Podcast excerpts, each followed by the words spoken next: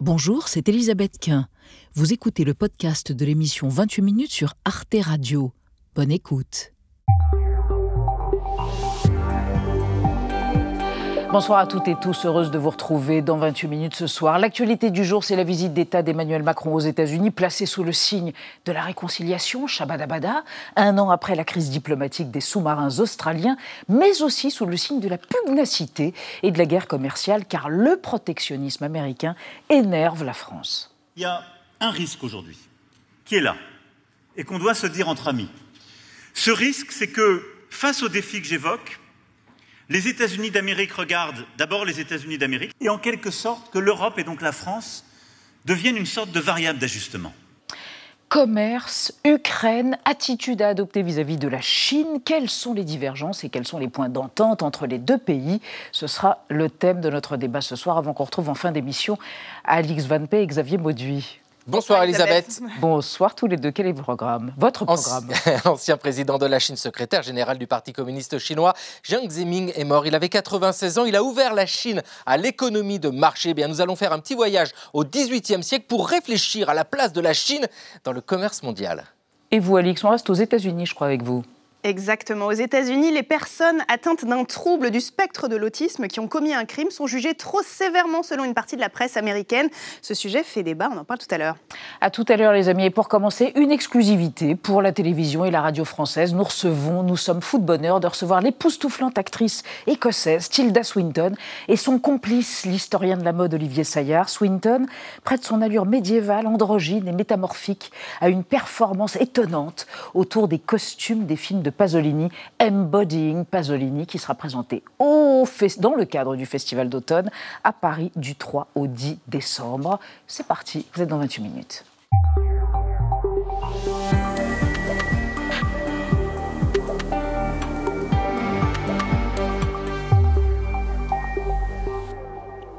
Madame Tilda Swinton, bonsoir. Bonsoir.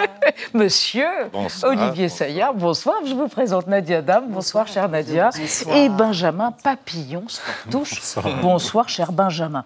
Alors, Tilda Swinton, savez-vous qu'Olivier Saillard dit de vous, a dit de vous C'est une femme jeune, c'est une femme qui a mille ans, c'est aussi un homme, elle peut tout incarner et c'est un mystère. Est-ce exact? Je pense qu'il faut qu'il mette des lunettes, clairement. Um, Mais en général, j'ai tendance à croire tout ce qu'il dit sur tous les sujets. Comment le présenteriez-vous? Que diriez-vous de lui? Oh my goodness. Ah, euh, eh bien, pour commencer, je leur dirais qu'il est capable uh, euh, de se débrouiller uh, très bien avec un bâton de majorette. Il peut le faire au milieu de la rue à 3 heures du matin, avec un um, véritable élan. Euh, il n'y a quasiment rien, pour être honnête, sur l'histoire uh, des costumes et euh, de la vie humaine, quasiment rien qu'ils ne connaissent pas, mais tout particulièrement euh, sur tout ce qui concerne l'histoire des costumes, c'est vraiment, il a tout dans la tête, c'est une encyclopédie de l'histoire du costume. Ça fait dix ans qu'on travaille ensemble sur différentes performances.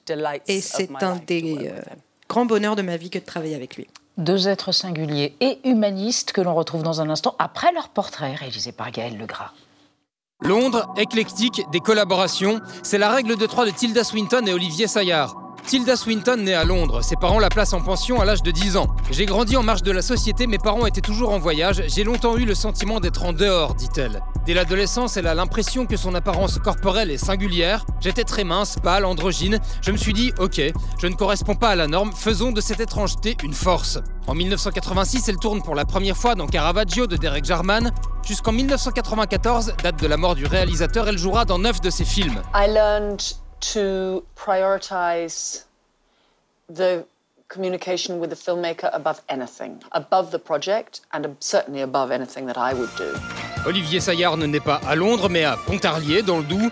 Dans cette petite ville qui est la plus froide de France, c'est un mystère de s'intéresser à la mode, dit-il. Fan de Blondie. Il fabrique ses vêtements avec l'une de ses quatre sœurs, devient directeur du musée de la mode à Marseille, puis conservateur et commissaire d'exposition à Paris. La prochaine exposition, par exemple, est consacrée à l'image du couturier superstar, comment il est passé d'un statut d'artisan fournisseur à celui de pop star? Tous deux mènent une carrière très éclectique. Tilda Swinton tourne de nombreux films d'auteurs pour Sally Potter, Lynn Ramsey, Eric Zonka, Jim Jarmusch ou encore Wes Anderson. Elle est à l'affiche de Snowpiercer de Bong Joon-ho et elle travaille également à Hollywood, notamment pour Le Monde de Narnia où elle joue la sorcière blanche. Olivier Saillard a monté plus de 170 expositions. Il a dirigé le musée Galliera pendant 8 ans. À partir de 2005, il crée des performances comme celle-ci où il associe poème et mode. J'ai un peu l'impression d'avoir remplacé des ciseaux par un stylo. Ce qui m'a toujours intéressé, c'est la trace écrite, la mémoire des vêtements.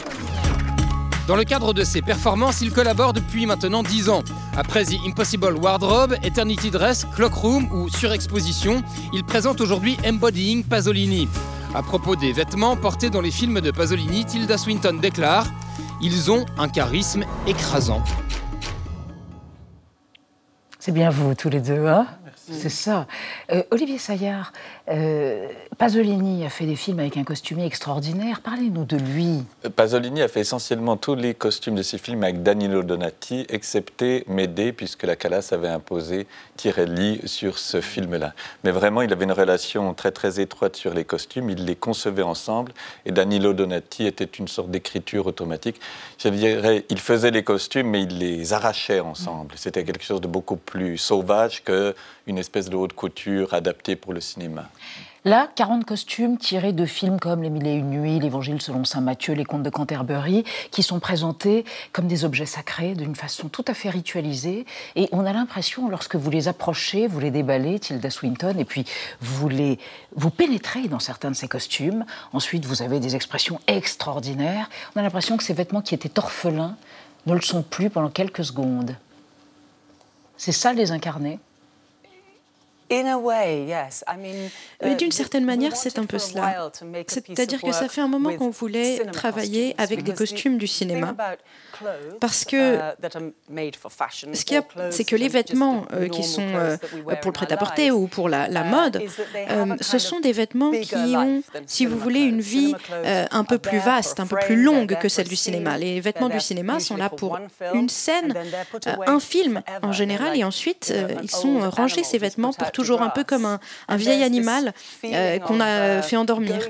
Et donc, il y a eu la sensation d'aller dans les archives et de trouver ces costumes. C'était un peu comme aller à l'hôpital et trouver euh, quelque chose qui a encore un peu de vie en soi, mais à qui on a demandé de remplir une fonction particulière pendant une durée très précise. Donc, ce sont un peu des vestiges. Et il y a une dimension sacrée, effectivement. Ce sont des films que nous adorons, que nous connaissons bien. Et nous connaissons parfaitement ces gestes. Mais de reprendre ces vêtements, de leur donner la um, possibilité de prendre de nouvelles formes, c'est presque. On a vraiment presque l'impression que les, costumes nous sont reconnaissants. Et puis après, on, bah, on les rerangera, hein, mais euh, il y a un peu de, de recherche euh, autour de cela. C'est une nécromancie et une renaissance en même temps, cette performance. Benjamin. Tilda Swinton, je voudrais évoquer avec vous la journée que nous vivons aujourd'hui. C'est le 1er décembre, c'est la journée internationale contre le sida qui a déjà fait, je le rappelle, plus de 76 millions de morts dans le monde. Vous êtes sensible à cette cause parce que vous-même, vous avez perdu beaucoup de proches, hein, notamment votre ami cinéaste britannique Derek Jarman, avec qui vous avez tourné une dizaine de films. Vous n'arriviez même pas à aller à Londres tellement les souvenirs étaient douloureux. Est-ce que c'est toujours le cas aujourd'hui?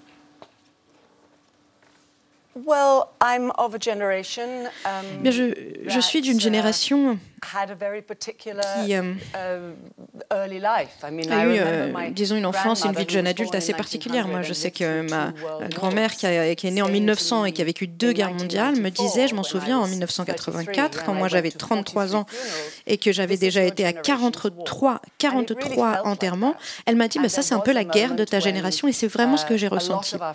Et euh, il y a vraiment une période où beaucoup de nos amis sont, sont décédés. Derek German uh, aussi est décédé en 1984. On est nombreux et nombreuses à, s'être un peu calmés, à avoir une vie un peu isolée. Moi, euh, je me suis euh, aussi isolée puisque j'ai eu mes, jumeaux. C'est pas que je suis pas retournée à Londres à cause de ça, mais c'est que toute la nature même de nos vies à Londres a changé, la culture a changé. Toute une génération d'artistes euh, a disparu, qui, elle n'existe plus dans notre vie culturelle à cause du sida. Donc oui, euh, ça fait partie de nos vies, les gens de mon âge. Euh, ce qui est très important pour nous tous et toutes, c'est de rappeler aux jeunes, des générations les plus jeunes, que c'est, comme vous l'avez dit à juste titre, euh, quelque chose qui est toujours parmi nous, que les gens souffrent du sida, que notre culture a été façonnée par l'existence du sida. Et je pense que c'est possible de l'oublier pour certaines personnes. Il y a des gens qui, si vous voulez, ce que, ce que je viens de découvrir, ce que je viens de raconter, pardon, l'ont un peu enterré euh, sous le tapis et, et, c'est pourtant très très important d'en parler. Donc je vous remercie beaucoup, je vous suis très reconnaissante d'avoir posé cette question. Et merci d'en avoir parlé. Euh, tout le monde aura remarqué que Tilda Swinton porte un superbe pull arborant le nom Orlando, n'est-ce pas? Orlando, personnage extraordinaire, fluide, homme ayant découvert ce que c'était qu'être une femme. On va évoquer avec vous et avec vous, Olivier Saillard, et avec vous, Nadia, la mode, la fluidité dans la mode. Oui, un phénomène qu'on observe autant sur les podiums que dans la rue. La mode, donc, se libère des codes du genre. Elle décloisonne les vestiaires dits masculins et dits féminins. On voit de plus en plus de marques, d'ailleurs, de prêt-à-porter, lancer des collections unisexes. Et d'ailleurs, aujourd'hui, on dit plutôt des collections non binaires ou des collections fluides. Sur tapis rouge, on parle beaucoup des transgressions de de Timothée Chalamet, que vous connaissez bien, Tilda, ou encore de Lil Nas X. C'est pas si nouveau que ça, parce qu'avant, il y a eu euh, Bowie, évidemment, il y a eu les hommes en jupe de Jean-Paul Gaultier, il y a eu les smokings magnifiques de, Marlène Dietrich. Qu'est-ce que ça dit, euh, Olivier Sayer, à la fois de la mode et aussi de l'époque, cette façon de se débarrasser, oui, des codes? Et il y a même eu les garçons dans les années 20, qui était un grand mouvement. Donc c'est pas récent. Non, ce que je je sais pas ce que ça dit pour pas être trop caricatural et rapide, mais en tout cas, Jean-Paul Gaultier faisait d'une certaine manière un peu tout ça dans les années 80, sans qu'il y ait un langage euh, mmh. dessus, et peut-être qu'il n'y avait pas un mouvement collectif. Ce que ça veut dire, sans doute, c'est que bah, on se réjouit quand même que les gens puissent vivre comme ils mm. veulent. Après, je ne sais pas, parfois je vois des manières de s'habiller qui me font penser à des caricatures de l'autre sexe. Et je trouve que la féminité, c'est pas juste du rouge à lèvres ou des talons des Stéréotypes. Des stéréotypes. Par exemple, quand je vois Tilda, ah. qui est à plat dans des chaussures et qui a une, justement une veste d'homme, mais sans trop y penser, c'est plus joli. Mm. En fait, je ne suis pas sûr que les extrêmes soient toujours les plus inspirantes. Tilda Swinton qui porte des petits chaussons vénitiens et qui est aussi pieds nus lors de cette performance extraordinaire. Vous avez donné un entretien qui a donné lieu à un portrait dans The Guardian qui est paru en janvier 2022. Merveilleux portrait où vous dites à un moment donné Je pense que je vais me reconvertir dans les soins palliatifs. Alors vous dites aussi que vous êtes une poétesse en devenir, mais cette histoire de soins palliatifs est étonnante. Vous avez changé de vie Je ne sais pas si on change vraiment de vie. Je pense que c'est notre vie qui nous change et que et qu'elle nous emmène avec elle. Euh, ce que je ce que je disais dans cet entretien, uh, c'est euh, que les changements dans ma uh, propre vie euh, m'ont amené, enfin comme beaucoup d'entre nous, à, uh, m'occuper d'autres personnes. Et quand on a le privilège de voir les gens qu'on aime et de les um, accompagner jusqu'à la fin de leur vie, je pense que c'est un vrai privilège. Eh bien, je pense que ça vous transforme. Et euh, euh, je pense qu'on parlait euh, sûrement à ce moment-là de la pandémie et qu'on se demandait tous et toutes si on allait refaire du cinéma, si on n'allait jamais pouvoir refaire des performances artistiques. Et je me souviens que pour moi, à ce moment-là, c'était très très clair. Je savais très bien ce que je ferais si jamais je n'avais plus jamais l'opportunité de jouer dans un film du 3 au 10 décembre. Ça commence samedi, ça dure une semaine. C'est cette performance absolument étonnante. La fin est un chef-d'œuvre. Je ne vais évidemment pas la divulgacher. Elle a lieu à la Fondation Sozani. Toutes les coordonnées sont sur le site du Festival d'automne. Et ce n'est pas de l'élitisme, c'est démocratique puisque les premières places, c'est 8 euros. Bravo. Et pour ceux qui se languissent de Tilda Swinton, et pour ceux qui se languissent de vous au cinéma, on trouve les DVD de The Souvenir, film ah. absolument chef-d'œuvre dans lequel vous jouez deux films. Vous jouez avec votre fille, Honor. Swinton. Merci d'être venu sur le plateau de 28 minutes à tous les deux, le Jura et l'Écosse ici. L'Écosse sera indépendante un jour, j'ai envie de lui poser la question. oui ou non? On en parlera la prochaine fois. You know the truth, we are independent. Vous savez quoi? L'Écosse est indépendante. Nous sommes indépendants. C'est l'Angleterre qui ne l'est pas. Quelle chute Merci à tous les deux. On passe à notre débat sur les enjeux de la visite d'État du président Macron aux États-Unis, resserrer une alliance historique mise à mal par la crise des sous-marins de 2021. Mais le gouvernement américain assume un patriotisme économique jugé super agressif. Ce sont ces mots. Par Emmanuel Macron, la guerre commerciale peut-elle être évitée? Et la bromance reconduite On en débat après la mise au point de Sandrine Le Calvez.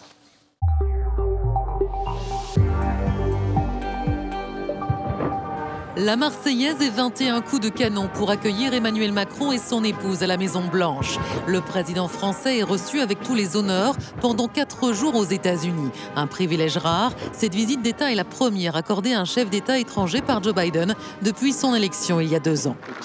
La température est peut-être fraîche en ce jour de décembre, mais notre cœur est chaud d'accueillir des amis si proches. Les États-Unis ne pourraient pas demander de meilleurs partenaires dans ce monde que la France. Les deux hommes se sont ensuite longuement entretenus à huis clos dans le bureau ovale. Sur les dossiers sensibles, Joe Biden et Emmanuel Macron vont-ils réussir à se rabibocher? Car si le président français a prévu d'offrir à son hôte un disque de la bande originale du film Un homme et une femme, le couple franco-américain enchaîne les crises. En septembre 2021, Paris et Washington sont presque au bord de la rupture lorsque l'administration Biden a court-circuité la vente de sous-marins à l'Australie, privant la France du contrat du siècle. Le protectionnisme économique revendiqué par Joe Biden et les divergences de vues sur la nécessité ou non de dialoguer avec Vladimir Poutine n'ont pas arrangé les choses. À Washington, l'heure est donc à la réconciliation. La fraternité franco-américaine est mise en scène jusque dans les moindres détails. La Première Dame a même présenté en conférence de presse le menu du dîner d'État de ce soir. 400 invités, du homard, des fromages américains et des symboles. La conception de ce dîner a été inspirée par les couleurs communes de nos drapeaux, le rouge, le blanc et le bleu, et nos valeurs communes, la liberté et la démocratie, l'égalité et la fraternité. Puisse notre amitié se renforcer et nos liens s'approfondir. Alors Emmanuel Macron et Joe Biden peuvent-ils surmonter leurs désaccords et relancer cette relation spéciale entre la France et les États-Unis? Trois invités qui en savent long. Gérard Haro, bonsoir. Vous êtes ancien ambassadeur de France aux États-Unis. Vous le fûtes de 2014 à 2019. Votre dernier livre, Histoire diplomatique, leçon d'hier pour le monde d'aujourd'hui, est paru chez Grasset. Et selon vous, Emmanuel Macron a fait deux visites d'État à Washington en quatre ans. Il a réussi à entretenir d'excellentes relations avec Donald Trump, puis avec euh, Joe Biden. C'est donc très fort de sa part. Voilà, c'est votre jugement. À côté de vous, Amy Green. Bonsoir, madame. Vous êtes politologue, spécialiste de la politique américaine vous enseignez à Sciences Po Paris et à la Boston University. Selon vous, le couple franco-américain est un mariage long avec des hauts et des bas et c'est du côté français qu'il y a aujourd'hui les plus grandes attentes. Great expectations, comme on dirait. Et enfin, Dominique Seux. Bonsoir, cher Dominique Seux, directeur délégué de la rédaction des Échos, éditorialiste tous les matins à France Inter et débatteur avec Thomas Piketty le vendredi. Selon vous, le protectionnisme américain se fait au détriment de la France, Paris devrait durcir le ton et se montrer plus ferme. Alors on démarre avec le mot du jour. trahison. Alors pourquoi? Hein Parce que c'est ce qui a marqué comme jamais les relations franco-américaines il y a un peu plus d'un an quand Washington, on s'en souvient, a vendu à l'Australie des sous-marins au détriment d'un contrat français et ce sans jamais prévenir euh, Paris des milliards de pertes pour notre industrie et une colère froide rarement vue en diplomatie. Écoutez l'ancien ministre des Affaires étrangères, Jean-Yves Le Drian, nous sommes le 16 septembre 2021.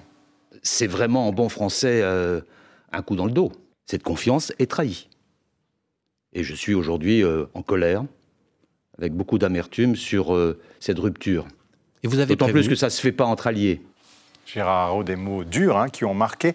Est-ce que la visite du président français aujourd'hui aux États-Unis, c'est l'idée, c'est de passer l'éponge, c'est vraiment de solder enfin cette affaire? Non, non, ce n'est plus le sujet. Hein. Vous savez. C'était déjà passé pour vous. Oui, bah, voilà, ça s'est fait, ça a été.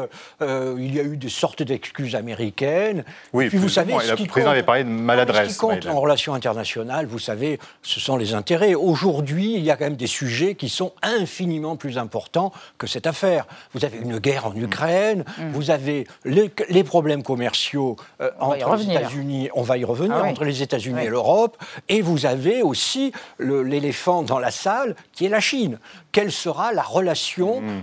entre, entre le marteau chinois et l'enclume américaine Où seront les Européens? Ce sont des sujets infiniment plus importants, franchement, que ce contrat. Enfin, quand même, à tous, les, à tous les deux, est-ce que ça a laissé des traces? D'abord Amy Green et ensuite Dominique Seux. Oui, en effet. en fait, les attentes fixées par les Américains en tout cas, ce qu'ils avaient euh, médiatisé, c'est que c'est une visite pour rappeler euh, la longue amitié franco-américaine. Et puis, en effet, on avait vu des moments déjà dans cette visite fortement symboliques qui rappellent les combats partagés entre les deux pays, y compris depuis la fondation même des États-Unis. La démocratie, on avait vu la, visite à la cimetière euh, d'Arlington hier, on avait vu voilà, le discours qui est nous sommes deux alliés, les plus vieux des alliés, qui sont communément engagés dans la défense de la liberté. La démocratie, euh, avec deux présidents qui viennent de battre des candidats de l'extrême droite. Donc, en effet, euh, il y a ce côté symbolique qui nous, qui nous rappelle mm-hmm. cette mm. longue histoire, mais effectivement, en, revanche, je suis d'accord avec, avec Gérard Haro qu'il y a des dossiers beaucoup plus importants, mm. euh, très pépineux, qui nécessitent des dialogues, des dialogues francs entre les deux acteurs. Oui, tout de même, comme ça avait été une tâche, ça a marqué l'opinion française, et puis on s'était dit que ça ne pouvait pas arriver avec Biden. Non, mais surtout qu'en plus, il y a eu une seconde couche quelques, qui date de quelques semaines. C'est ça. C'est-à-dire les Allemands qui ont acheté des appareils de chasse, des avions de chasse américains. Américains, et non pas français. Et non pas français. Alors honnêtement, les, choses... les, Allemands, les, Allemands, hein. les Allemands, mais les choses étaient déjà écrites, il n'y avait pas de doute, mais enfin, quand même. Et puis, je crois que les Français ont réalisé à ce moment-là que bah, on a beau répéter matin, midi et soir qu'on est une puissance du Pacifique, on n'est pas une puissance du Pacifique. C'est pas parce qu'il y a la Nouvelle-Calédonie qu'on est une puissance qui compte beaucoup dans cette région-là. Donc je crois que ça a été rappelé quand même de manière ostentatoire. Mais effectivement, euh, Gérard Haro a raison. Euh, les, choses, les pages et l'actualité tournent. Mais quelle est la nature quand même, Amy Queen, de, la relation du couple Macron-Biden? Comment vous pourriez la qualifier? Quand-ils ont en commun ou pas d'ailleurs? Ce qui est peut-être très important à rappeler, en dehors du fait que, ces deux présidents qui, ont les extrêmes, l'extrême droite notamment, euh, euh, très très proche en fait derrière. Maintenant, Biden va, va, avoir affaire avec un congrès contrôlé par le Parti républicain mhm. qui compte parmi les rangs et les leaderships des Trumpistes. Donc en effet, il y a ça, mais je pense que ce qui est peut-être plus important à souligner, c'est que c'est le moment de discuter des intérêts. Euh, Emmanuel Macron a essayé d'entretenir des relations les plus apaisées possibles avec un Donald Trump très volatile, qui ne pouvait pas être capté euh, de toute façon. Aujourd'hui, euh, Emmanuel Macron est identifié par le président Biden et par les Américains comme un interlocuteur privilégié, quelqu'un qui, qui peut faire impulser des choses en Europe. mais ce que nous avons vu sur un certain nombre de sujets, c'est que Joe Biden, il a les intérêts américains en tête mm. avant tout, et sa responsabilité première comme président des États-Unis, c'est défendre ses intérêts. Mais Gérard, est-ce que ce n'est pas une relation un peu contrainte, j'allais dire? Parce que Biden avec l'Angleterre, c'est plus compliqué depuis le Brexit. On l'a dit avec l'Allemagne aussi, c'est pas une puissance politique, donc il faut faire avec, j'allais dire. Oui, évidemment, mais c'est ça les relations internationales. C'est pas de l'affect, hein, mm. on ne s'aime pas, hein. on a des intérêts en commun, on n'a pas des intérêts en commun. Ah non, il n'y a pas d'amitié. Ah, même pas. Non, ça facilite les relations. Vous voyez, si on réussit à établir une relation euh, normale, ça permet d'avoir confiance, d'avoir que le dialogue soit plus aisé. Mais ce qui compte, ce sont les intérêts, euh, les intérêts communs.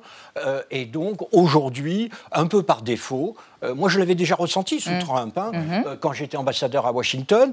C'est lorsque les Américains veulent parler de sécurité, eh bien, ils ont un seul interlocuteur en Europe, c'est la France, parce que le Royaume-Uni est en train de dériver à cause de Brexit. Mm-hmm. En plus, sur l'affaire ukrainienne, les Français et les Américains sont assez proches, euh, alors que les Britanniques sont des vats en guerre, beaucoup plus vats en guerre que l'administration américaine et que, et Emmanuel, Emmanuel Macron, et parce que les, les Allemands refusent la puissance. Mm. Donc, voilà du coup, comme disait Kissinger, quel est le numéro de téléphone pour parler aux Européens sur la sécurité C'est celui de Paris.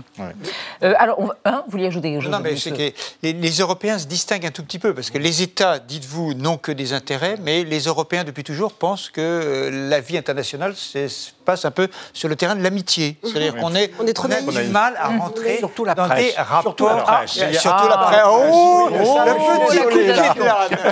Ah ben voilà, C'est vrai qu'il y a beaucoup d'amabilité il va y avoir un grand dîner avec ah, très beau. Oui, on a vu avec une très belle composition euh, florale sur les tables. Mais il y a aussi des mots cash, hein, et c'est assez rare. du fromage américain. Et du fromage américain, vous l'avez dit. Emmanuel Macron sur le protectionnisme euh, américain, il a eu aussi des mots qui ont surpris. Mm. Écoutez-le. Il y a un risque aujourd'hui qui est là et qu'on doit se dire entre amis. Ce risque, c'est que face aux défis que j'évoque, les États-Unis d'Amérique regardent d'abord les États-Unis d'Amérique et en quelque sorte que l'Europe et donc la France deviennent une sorte de variable d'ajustement. Et ces choix ne peuvent fonctionner que s'il y a une coordination entre nous, si on se décide ensemble, si on se resynchronise. C'est fondamental. Il faut dire qu'Emmanuel Macron est encore plus ferme hein, hors micro puisqu'il a euh, parlé du plan de soutien de Joe Biden à l'industrie américaine qui fait 370 milliards. Il l'a qualifié d'initiative super agressive, mhm. vous le disiez. Ce sont ces mots. Euh, Dominique Seux, euh, c'est rare de voir défier son hôte comme ça pendant une relation diplomatique, une, visite, diplomatique, une visite d'État. Super agressive, c'est assez fort. J'attends de voir si en janvier 2023, s'il va en Chine, comme on le dit à ce moment-là, il aura les mêmes termes, la même, le même vocabulaire vis-à-vis de Pékin en disant qu'ils sont super agressifs. Il y a deux sujets qui sont sur la table. L'Europe a l'impression qu'elle porte le poids économique mm. de la guerre en Ukraine. Évidemment, les Américains sont les premiers en termes de livraison d'armes, ça budgétairement, il n'y a pas de doute, mais en termes de conséquences économiques sur euh, la croissance, sur l'emploi, sur l'inflation, c'est l'Europe. Et donc, les, les Européens. C'est une impression ou une réalité? C'est une réalité. C'est une réalité, oui. L'impression c'est une réalité. Parce que nous sommes dépendants, nous sommes dépendants sur, énergétiquement. De, Alors que les États-Unis ont du gaz naturel liquéfié, ce qui leur permet d'en profiter. Ils ont tiré notamment du gaz de schiste que nous avons refusé depuis des années. Ce sont des choix de. Euh, il faut payer à un moment où qu'on soit d'accord ou pas. Il y a deux sujets. Il y a le premier, il y a le prix de l'énergie. Et le deuxième sujet, c'est que ce plan de 400 milliards dont vous parlez euh, est très protectionniste où il protège l'industrie américaine et il veut vraiment mais l'aider. L'exemple bien connu maintenant, c'est les bonus électriques pour les voitures, électriques, électriques eh bien, seront réservés aux voitures dont les batteries euh, sont euh, pour l'essentiel fabriquées aux États-Unis. Donc ça pose un certain nombre de problèmes aux industriels. Et beaucoup d'industriels français et européens mm. disent attendez, si l'énergie est si chère, si je peux avoir des aides, ben, je vais aller m'investir aux États-Unis. Safran les moteurs d'avion, a déjà décidé de ne pas ouvrir une nouvelle usine près de Lyon, mais mm. de faire monter en charge son usine américaine. Mais, on pensait, pardon, on pensait que ça allait changer America First euh, de Trump à Biden. En fait, ça n'a pas changé. C'est toujours, C'est toujours le mot d'ordre de Biden D'abord l'Amérique. Oui, Biden, il a plusieurs crises à affronter. Il a l'inflation, il a le besoin de, de, renouveler, de revitaliser euh, l'industrie américaine mm. et il a besoin de faire face à la transition écologique. Donc cet acte, l'Inflation Reduction Act, mm. euh, qui est la loi effectivement qui inclut ces subventions dont on est en train de parler, euh, permet de gagner sur ces trois fronts. Et effectivement, c'est une victoire législative assez importante, même phare pour le président Biden. Quand on peut entendre ces mots assez forts d'Emmanuel Macron, d'un côté, mm. on peut se réjouir parce que euh, parce qu'effectivement, les Européens peuvent avoir tendance à croire que la paix transatlantique est un but de cette relation, alors qu'il faut éventuellement que les Européens raisonnent en termes d'intérêt tout aussi bien que les États-Unis. Mais puis de l'autre côté, on peut entendre dans ces propos d'Emmanuel. Macron un appel à ses homologues européens. Si la posture américaine est de dire on fait comme on doit, euh, et, puis effectivement créer cet écosystème de, renouvellement, enfin d'énergie renouvelable, etc. Mmh. Ça va faire euh, monter tous les bateaux, la marée va faire monter tous les bateaux. Euh, on peut entendre aussi le besoin pour l'Europe de trouver une posture commune et de s'organiser, de trouver son autonomie dans le secteur. Et notamment, c'est un message à l'Allemagne. Mmh. L'Allemagne doit décider ce qu'elle veut. Gérard d'abord, les gens, on découvre tous les 2-3 ans que les États-Unis sont un pays protectionniste. Ils l'ont toujours été.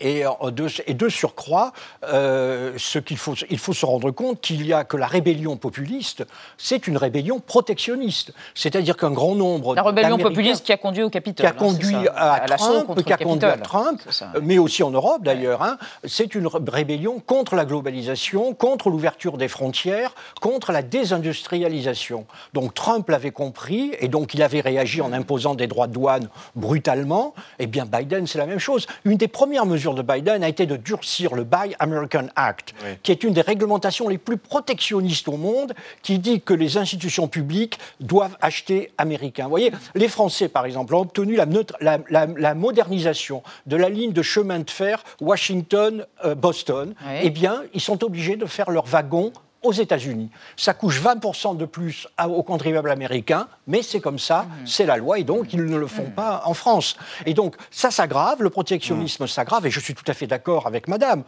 honnêtement, le président de la République n'obtiendra rien. Euh, ah. S'il peut obtenir, il obtiendra bah, rien. Allait vous le demander. Est-ce qu'il y aura des petits il obtiendra, il obtiendra si les Européens se mobilisent. Bah, c'est ça, mais Dominique, est-ce qu'il est ce qu'il envisage, qu'il ambitionne, euh, Emmanuel Macron, quelque part, c'est pas de parler aux Américains, mais c'est de parler aux Européens, de leur dire regardez, je suis venu montrer les muscles parce qu'il faut que nous, Européens, pour nous. Euh, il, y a, soyons plus, il y a des discussions qui sont assez nourries en ce moment, et on aura des résultats au début du mois de décembre, mhm. Sur des exemptions aux, lois américaines. Vous pensez que Il peut y avoir des petites choses. les, petits, les petits coins des batteries allemandes électriques euh, peuvent passer parce que un peu sur le modèle de ce qui se fait pour le Mexique et le, Canada. Mais ce sera assez marginal. Il peut y avoir des petites choses, à mon avis, sur le prix du gaz. Bon, voilà, des petites choses. Mais l'essentiel, c'est le dilemme européen, il est très simple. Est-ce que les Européens font la même chose Exactement. Deviennent protectionnistes Ils bloquent, deviennent protectionnistes. Exactement. Ou, alors, à mon avis, ça va être très compliqué parce que les Allemands bouge un peu, mais pas à ce point-là. Ou alors, est-ce qu'on on soutient les industries européennes comme les Américains le avec font? un acte, un Urban by Act. Ou on subventionne avec un IRA, mais, ce qu'on appelle un IRA européen. Même si les Américains bougent, vous savez, les autres Européens n'en veulent pas. Mm. un grand nombre d'Européens n'ont pas d'industrie. Et donc, ils ne veulent pas rentrer dans une guerre avec les États-Unis pour quels intérêts Vous savez, les exportations donc, allemandes ont beaucoup augmenté vers voilà. Ce que disent les Allemands en ce moment, c'est attendez, euh, la Russie, c'est les relations sont coupées, euh, la Chine, ça va être compliqué, nous dit-on. Il nous reste le marché américain. Hum. Les exportations ont augmenté de 40 en un an. Vous n'allez pas nous fermer le marché américain. et vous savez, les entreprises françaises partagent ce point de vue. Pour les entreprises françaises, le marché américain est un marché capital, il est stable, il est riche, et donc nos entreprises sont prêtes à investir aux États-Unis s'il le faut. Donc les entreprises françaises disent donnez-nous des sous. Dominique, très bien, vous résumez bien, mais gardons un tout petit peu de temps pour évoquer leurs divergences et leurs points de convergence sur les relations internationales et spécifiquement, oui, vis-à-vis de Poutine. les deux présidents ont chacun leur manière de parler de Vladimir Poutine et mm. avec Vladimir Poutine, et ce, avant même la guerre en Ukraine. Emmanuel Macron, d'abord, il a toujours, on le sait, plaidé pour un dialogue franc et direct avec Poutine, ce sont ses mots. Euh, le ton a été donné quelques jours à peine après son élection, on était en mai 2017 quand il a reçu donc Poutine en grande pompe, c'était à Versailles en août, en en août 2019, quelques jours avant le sommet du G7, c'était au fort de Brégançon. C'est le président français également qui, le 7 février, avait tenté de réactiver le format Normandie, ce sommet euh, informel qui réunit la France, l'Allemagne, la Russie et l'Ukraine pour tenter de désamorcer les tensions entre ces deux pays. La suite, évidemment, on la connaît quelques jours plus tard. La Russie envahit l'Ukraine. Macron passe des heures, on a des photos évidemment, passe des heures au téléphone avec Poutine. Il défend mordicus la poursuite du dialogue. Il y a eu un documentaire, la poursuite du dialogue avec Moscou aujourd'hui aujourd'hui encore. C'est pas du tout la même ambiance de l'autre côté de l'Atlantique. Dès son arrivée à la Maison-Blanche, Joe Biden prévient le temps où les États-Unis se soumettaient aux actes agressifs de la Russie est révolu. Par la suite, il va qualifier très souvent la télévision, il va qualifier Poutine de tueur, de voyou, de boucher, puis de criminel de guerre, jugeant même un jour qu'il ne pouvait pas rester au pouvoir à Migrine. On voit bien que l'un a choisi le dialogue, l'autre la confrontation. Il a parfois été démenti d'ailleurs, tempéré par le, le porte-parole de la Maison-Blanche. Mais est-ce que ces deux lignes, elles peuvent se rejoindre, se croiser? Oui, c'est des positions finalement qui sont assez complémentaires. La position d'Emmanuel Macron aurait pu provoquer un peu de, d'irritation du côté mm. des Américains, mais on voit très bien que les Américains commencent à ouvrir la porte un petit peu pour se rapprocher à, la ligne française. Ce qu'il faut retenir, je pense que c'est important de rappeler que les États-Unis vont bientôt franchir les 100 millions de dollars d'aide mmh. euh, envers l'Ukraine. Euh, de l'autre côté, euh, Joe Biden va redemander des financements d'ici la fin de l'année, mais il a un congrès. 100 milliards 100 milliards, 100 milliards pas 100 millions. pardon, milliards, Je me disais 100 millions, c'est pas Millions, millions, effectivement, excusez-moi. Mais vous avez raison. Et effectivement, il a une, super majorité dans le congrès qui est en train de partir. Donc, il fait face à des, mmh. la possibilité des critiques, l'opposition de, de certains républicains à ce qu'ils appellent un chèque blanc euh, vis-à-vis de l'Ukraine. Donc il n'y a pas forcément l'envie de revenir sur ce soutien, mais peut-être le niveau. Et il faut, il faut rappeler également que l'opinion publique, bien qu'elle soutienne l'Ukraine et, et l'intervention des États-Unis euh, vis-à-vis de, cette aide, est en train de baisser. Donc, il y a la petite faille qui, commence à s'ouvrir. Donc les, les, Américains, ils ont un intérêt euh, à, à, se rapprocher éventuellement de la ligne française parce qu'ils ont des contraintes réelles. Honnêtement, je ne suis pas totalement d'accord parce que depuis le début, il y a le vocabulaire, mm. il y a le vocabulaire euh, de, Joe Biden, mais la position américaine a toujours été la même. Soutien déterminé à l'Ukraine, mais on laisse la voie à la négociation. Le chef d'état-major de l'armée américaine, il y a quelques semaines, a osé dire que l'Ukraine ne pourrait pas récupérer tous les territoires. Il y a une fuite qui n'a pas été. Voilà, il y a une fuite qui n'a pas été démentie qui dit que, on a, que les Américains ont, conseillé à Zelensky de, de, cesser de dire qu'il ne négocierait jamais avec Poutine. Voyez Donc, et les Américains donnent beaucoup d'argent pour le soutien, mais ont toujours évité l'escalade. Mm. Ils, sont, ils ne livrent pas les armements lourds mm. qu'on demande des Ukrainiens, ils ne réagissent pas à la Donc la France et les États-Unis sont totalement alignés Non, pas totalement, c'est pas une question d'aligner, mais je pense qu'ils sont, ils sont compatibles, alors que les Britanniques et les Américains, les Britanniques et les Français ne sont pas mm. compatibles. Ce qui frappe quand même, euh, quand on connaît moins le, sujet que, que vous deux, c'est quand même une grande unité des Occidentaux mmh. sur un sujet extrêmement mmh. miné quand même depuis le début, avec autant de conséquences économiques, qu'on l'a dit, militaires, politiques. Et honnêtement, depuis le mois de février, ça se passe quand même mmh pas sur le terrain, mais globalement, politiquement, ça se passe plutôt bien. Alors, je vous propose, euh, pour la bonne bouche, de revenir sur la précédente visite d'État d'Emmanuel Macron aux États-Unis. C'est l'archive du jour, à l'époque où Donald Trump était président, en avril 2018, le show. Et vous étiez absolument, vous avez dû assister à ce show ébouriffant de et humiliant de Donald Trump. Regardez.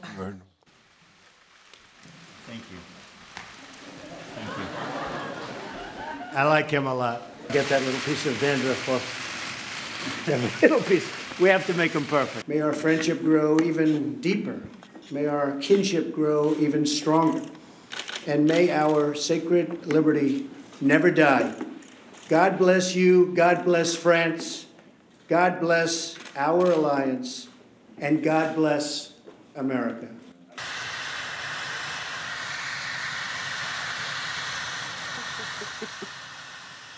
Bon, le chêne euh, est mort, paraît-il. Il paraît. L'arbre est mort. Il vient du bois Bello. en tous les cas, Parce que les Français avaient oublié qu'il fallait d'abord, pour importer un ah. chêne aux États-Unis, il fallait le mettre en quarantaine. Ah, d'accord. Et il est mort en quarantaine. Et Joe Biden n'a pas, épousté euh, la veste. Mais Gérard, est-ce que c'est pas un peu symptomatique aussi des relations qu'on a avec les États-Unis? Est-ce que quelque part on n'attend pas toujours trop de la vie américaine? Est-ce qu'on n'est pas en train de se défier un peu? Mais non, mais toujours, ça a toujours été le cas. Les États-Unis, c'est le, c'est le, boy on the block, c'est, le, c'est la, grande puissance, mm. et on essaye le, moins, le mieux qu'on puisse, et chaque président essaye, essayer d'influencer sur d'influencer l'éléphant de telle sorte qu'il ne marche pas dessus. Voilà, c'est un peu ça la réalité. Des, la réalité. Un mot. Oui, un mot, c'est que maintenant, on est absolument sûr et certain que l'alliance va perdurer. Maintenant, il faut commencer à revenir vers les intérêts et discuter honnêtement à partir des intérêts. Très bien, merci à tous les trois d'avoir exploré et réfléchi autour de cette question de la relation France-Amérique et du retour éventuel de l'idylle, ou en tout cas d'une période idyllique et à quel prix. Euh, on reste dans l'actualité avec la mort de l'ancien président chinois Jiang Zemin que va évoquer Xavier Mauduit. On évoquera aussi le statut des personnes autistes face à la justice aux États-Unis. Euh, ce sera vu avec Alix Van. Pour commencer, les mots vedettes de l'actualité recensés par Thibault ce soir. Freed from Desire. Alors, un vieux tube de gala devenu l'hymne des Bleus au Qatar, un truc ringard, mais marrant, c'est entendu. Freed from desire. Freed from desire. Freed from desire. Qu'est-ce que ça veut dire Exactement ce que ça dit. Merci de m'en dire un peu plus. Entendu. La vie secrète des mots vedettes. Freed from Desire est le titre d'un tube de pop italien, œuvre d'une certaine Gala Rizzato, milanaise émigrée aux États-Unis, qui a déferlé sur l'Europe de 1996.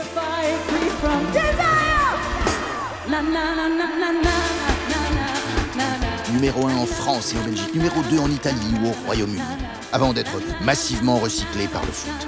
Samedi après la victoire sur les Danois, les Bleus ont remis une pièce dans le nourrin. Déjà braillé par les supporters d'une légion de clubs anglais, de l'Irlande du Nord, le 15 de France de rugby et désormais les Bleus, le célèbre non non non non non non non non de Gala avait pourtant déjà été choisi officiellement lorsque la FIFA avait demandé aux équipes nationales quelles chansons diffuser au moment des buts qu'elles marquent par la Suisse, la Pologne et l'Angleterre.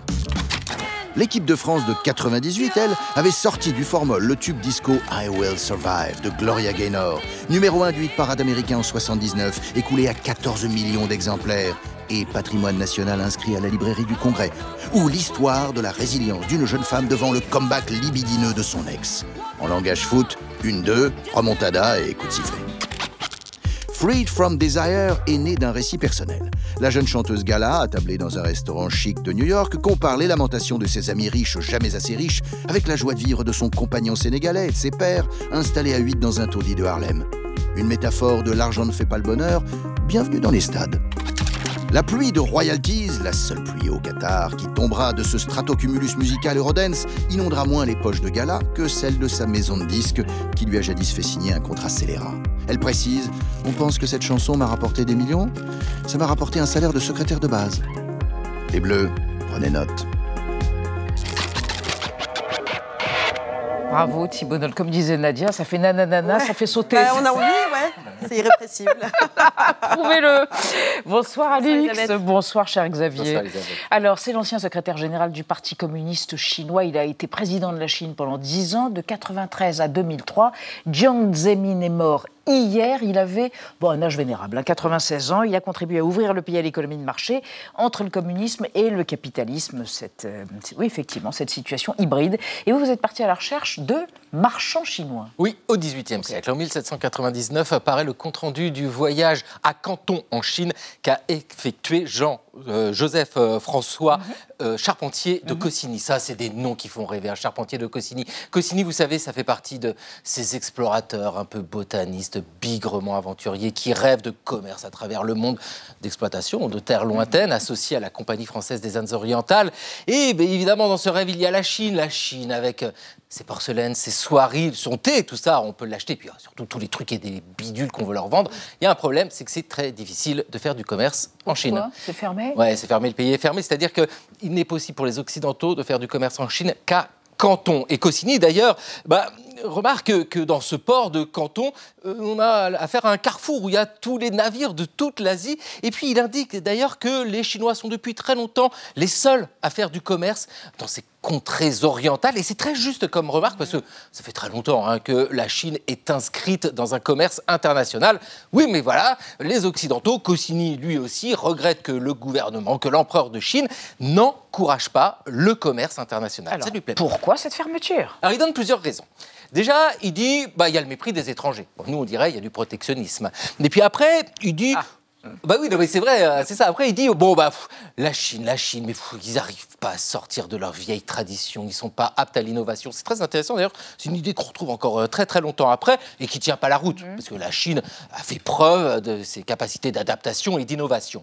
Mais Cossini donne deux autres raisons, beaucoup plus intéressantes. il dit un immense territoire avec de grands écarts de développement associés à une immense population. Pour vous le dire autrement, ben les marchands chinois n'ont pas besoin d'aller voir ailleurs. Il y a tout ce qu'il faut sur place, il y a tout quoi faire du commerce. Bref, pour comprendre l'économie hmm. de la Chine, pas nécessaire d'avoir uniquement un regard international, ce serait même une erreur. Autrement dit, il ne faut pas se contenter de se cantonner à Canton. Oui, voilà. Mais ça a été l'addiction. Ah bah oui. Ah, vous êtes entraîné. Il s'est entraîné devant son miroir, sans teint. Alors, aux États-Unis, cher Alix, des journalistes et des avocats plaident pour que les personnes atteintes d'un trouble du spectre autistique soient traitées différemment par la justice parce qu'il y a une affaire qui les a scandalisées, une affaire récente. Hein. Oui, oui, oui. Les faits remontent à janvier 2019. À cette époque, un jeune Californien se lance dans le cyberharcèlement sur les réseaux sociaux. Brandon Fleury, c'est son nom, ouvre plusieurs comptes sur Instagram et se fait passer pour un homme qui s'appelle Nicolas Cruz, le sinistre auteur d'un massacre qui a eu lieu quelques mois plus tôt, donc dans un lycée américain. Brandon contacte les familles de victimes, des pères de défunts, frères de défunts, et il leur dit, par message, il les nargue, il se met à les menacer, il, il tourne leur peine en dérision, bref, un acte cruel et insensé. Le FBI intervient, vient le chercher chez son père. Il est jugé et la justice l'a condamné à 5 ans et demi d'emprisonnement. Et la presse, entre autres, trouve que c'est une sentence trop lourde. Eh bien oui, parce que ce jeune souffre d'un trouble du spectre de l'autisme, un trouble qui rend l'emprisonnement encore plus difficile à vivre. Et Stéphanie Clifford, une journaliste américaine qui travaille pour le média The Economist, rappelle dans un article fleuve passionnant que ce trouble, qui continue d'intriguer les chercheurs aujourd'hui, peut prendre des tas de formes. Et dans le cas de Brandon Fleury. Ça s'est déclaré euh, lorsqu'il était tout jeune. Et dès le départ, il avait euh, une différence donc qui se manifestait de cette façon. Incapacité à exprimer ses émotions avec les autres et puis incapacité aussi à comprendre les émotions des autres. Comportement très répétitif. Il pouvait se laver les mains des dizaines de fois de suite, tirer la chasse des dizaines de fois. Et aussi une propension à imiter le comportement d'autres personnes. Et donc, c'est ce qu'a dit euh, la famille de Brandon devant les tribunaux. Ils ont dit, en fait, il a essayé de copier des trolls Internet. Trolls, ce sont des personnes qui envoient des messages outranciers, voilà, des, messages très provocateurs sur les réseaux sociaux. Mais ce discours est, est resté lettre morte auprès du juge, qui l'a donc condamné sévèrement, selon certains.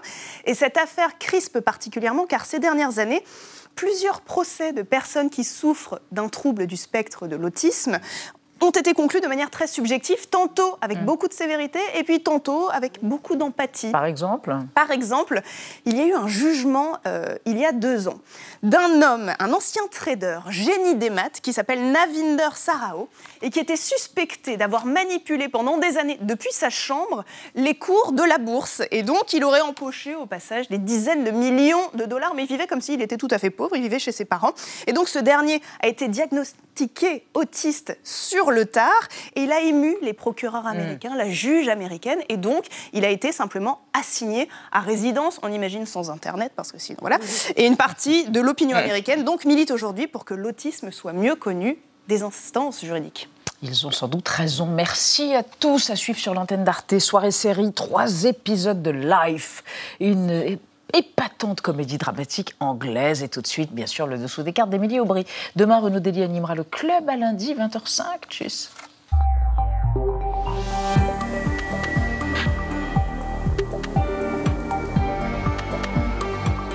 Retrouvez le podcast de 28 minutes sur toutes les plateformes de podcast et sur arteradio.com. Et pour soutenir l'émission, abonnez-vous, commentez, critiquez, mettez des étoiles et partagez le podcast avec vos proches.